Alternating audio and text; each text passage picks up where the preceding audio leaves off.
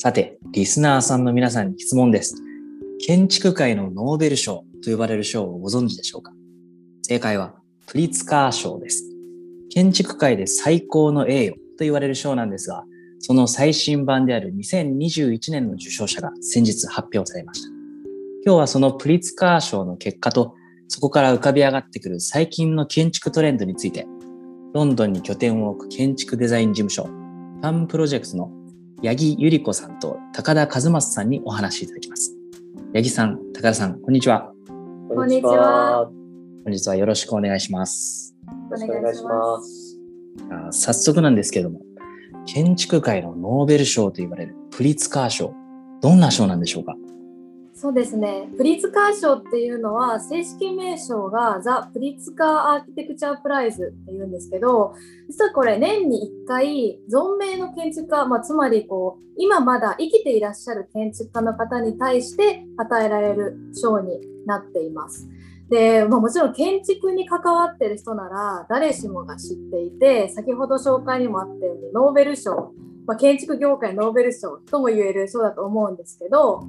まあ、できたのが1979年の時に設立されていて実はこれあの皆さんもよく知ってるホテルチェーンのハイアットホテルの方々がの財団がこう運営されている賞になっていて実はこうインターナショナルなもちろん建築家の賞で他にもこういうインターナショナルな建築の賞っていうのがイギリスの建築協会が出してるものだったりアメリカの建築協会が出してるものだったりって他にも実はあるんですけどやっぱりこれが建築界のノーベル賞って呼ばれるのはニューヨーク・タイムズとかが言ったとかいろんな理由はあるんですけど毎年1人今注目の建築家だったりその社会の情勢をこう読んだ上で選ばれるっていう点で特に建築業界で働く方だったりっていうものがすごい注目している賞になっているかと思います。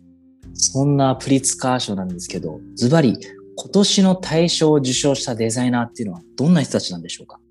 今年の大賞を受賞されたのがラカトンバッセルという建築スタジオでアンヌ・ラカトンさんとジャン・フィリップ・バッサルさんのお二人がトップでやられているフランスのパリにスタジオがある建築事務所になっています。その2人がやっぱりこう特徴的だなと私たち自身が思うのが市民に開いたこう建築の存在っていうものをこう主張してるような事務所だなっていうふうに私たち自身感じていてこれまでやっぱり建築ってすごい権威的だったり強そうだったりお金があるっていうことを示す建築だったりっていうのはそれあったと思うんですけどこのお二人が選ばれたっていうことが今の社会に対するメッセージみたいなものを選んだ審査会からも感じるなっていうふうに思っています。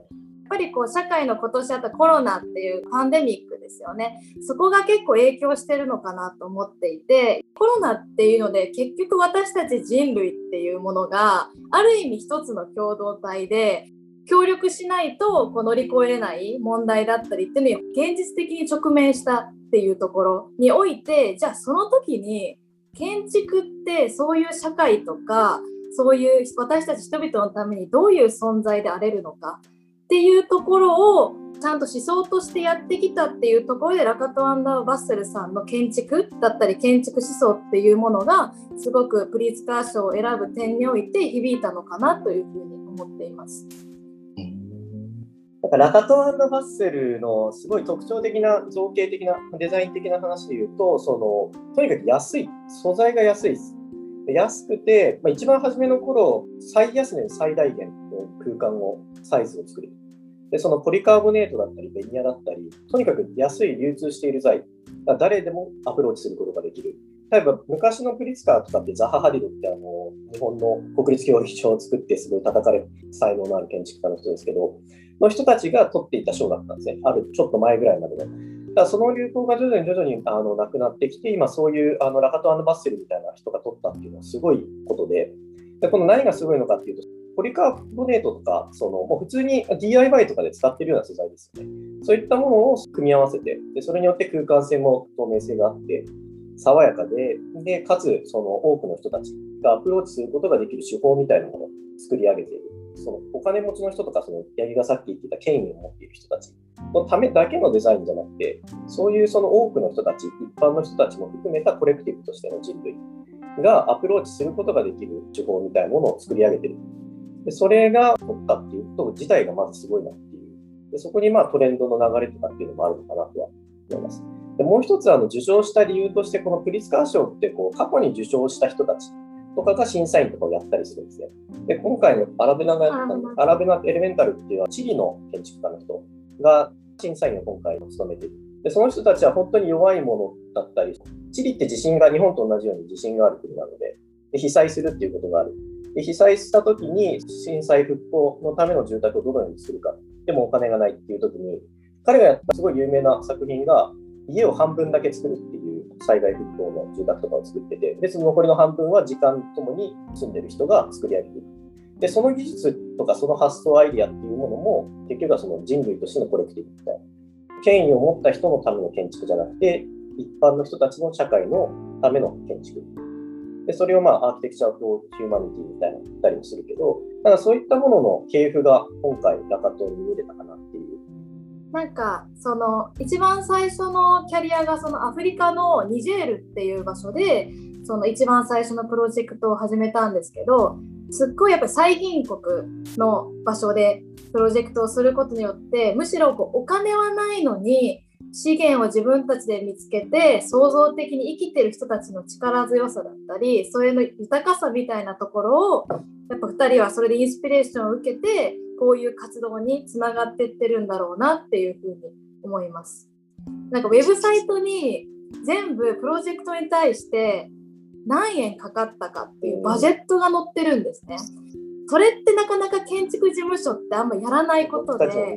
そう。なんかやっぱ見せたくないですよ。やっぱりこうお金がどういうふうにかかっただったり、結構そこってシビアな、ちょっと隠したいような場所でもあるんですけど、この方たちはやっぱりその思想としてそういうこともオープンにしてこう建築自体が経済的にも社会的にも環境的にもどういうふうに持続可能な存在であるべきかみたいなところを考えてらっしゃるんでそういうこうウェブサイトのちょっとしたところからもそういうことを感じれるなっていうふうに思います。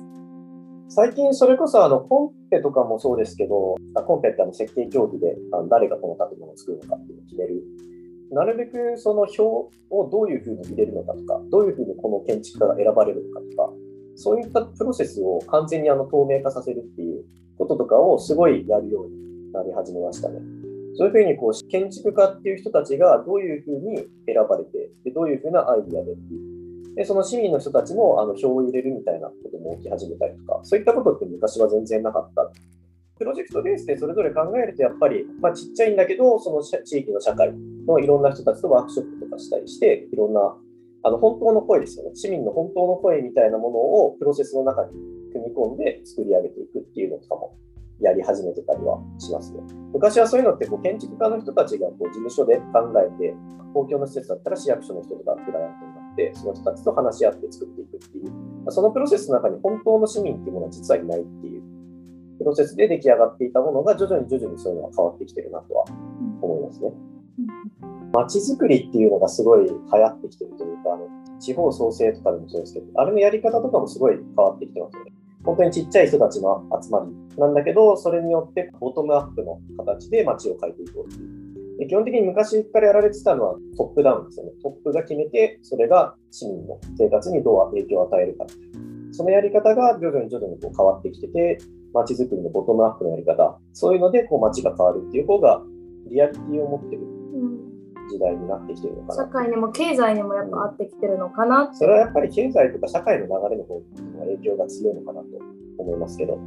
すごい個人的にそのラカトバッセルを私が好きな理由としてはなんかその上でもやっぱり建築の美しさだったり建築がデザインすることの意味みたいなところを感じる作品が多いんですね。例えば市民に全部作らせようとかデザインさせようっていうことが確かに市民にオープンであることになるかもしれないんですけどやっぱりそこと建築家がデザインするっていうところのバランスを取れることが建築家がいる意味ですし建築がそれこそいい影響を社会だったり周りに与えれるパワーなのかなっていうふうに私はすごい信じていてなんかそのバランス感覚がすごいカトンバスルさんたちはできてるからこそ建築業界からももちろん評価されますし一般の社会とか誰にでもこう分かるというかこう共感できるようなものっていうのが生まれてるのかなっていうふうに思います。最近ちっちゃいそのパビリオンとかで街に対してテンポラリーでもその空間を作り出してでそれでどういうふうにこの、まあ、市民の人だったりとかっていうの新しいパブリックみたいなものを作れるのかっていうのを実験的にやってる若い建築家の人とかはすごい、まあ、僕たちもすごい刺激を受けるし面白いなと思いますね。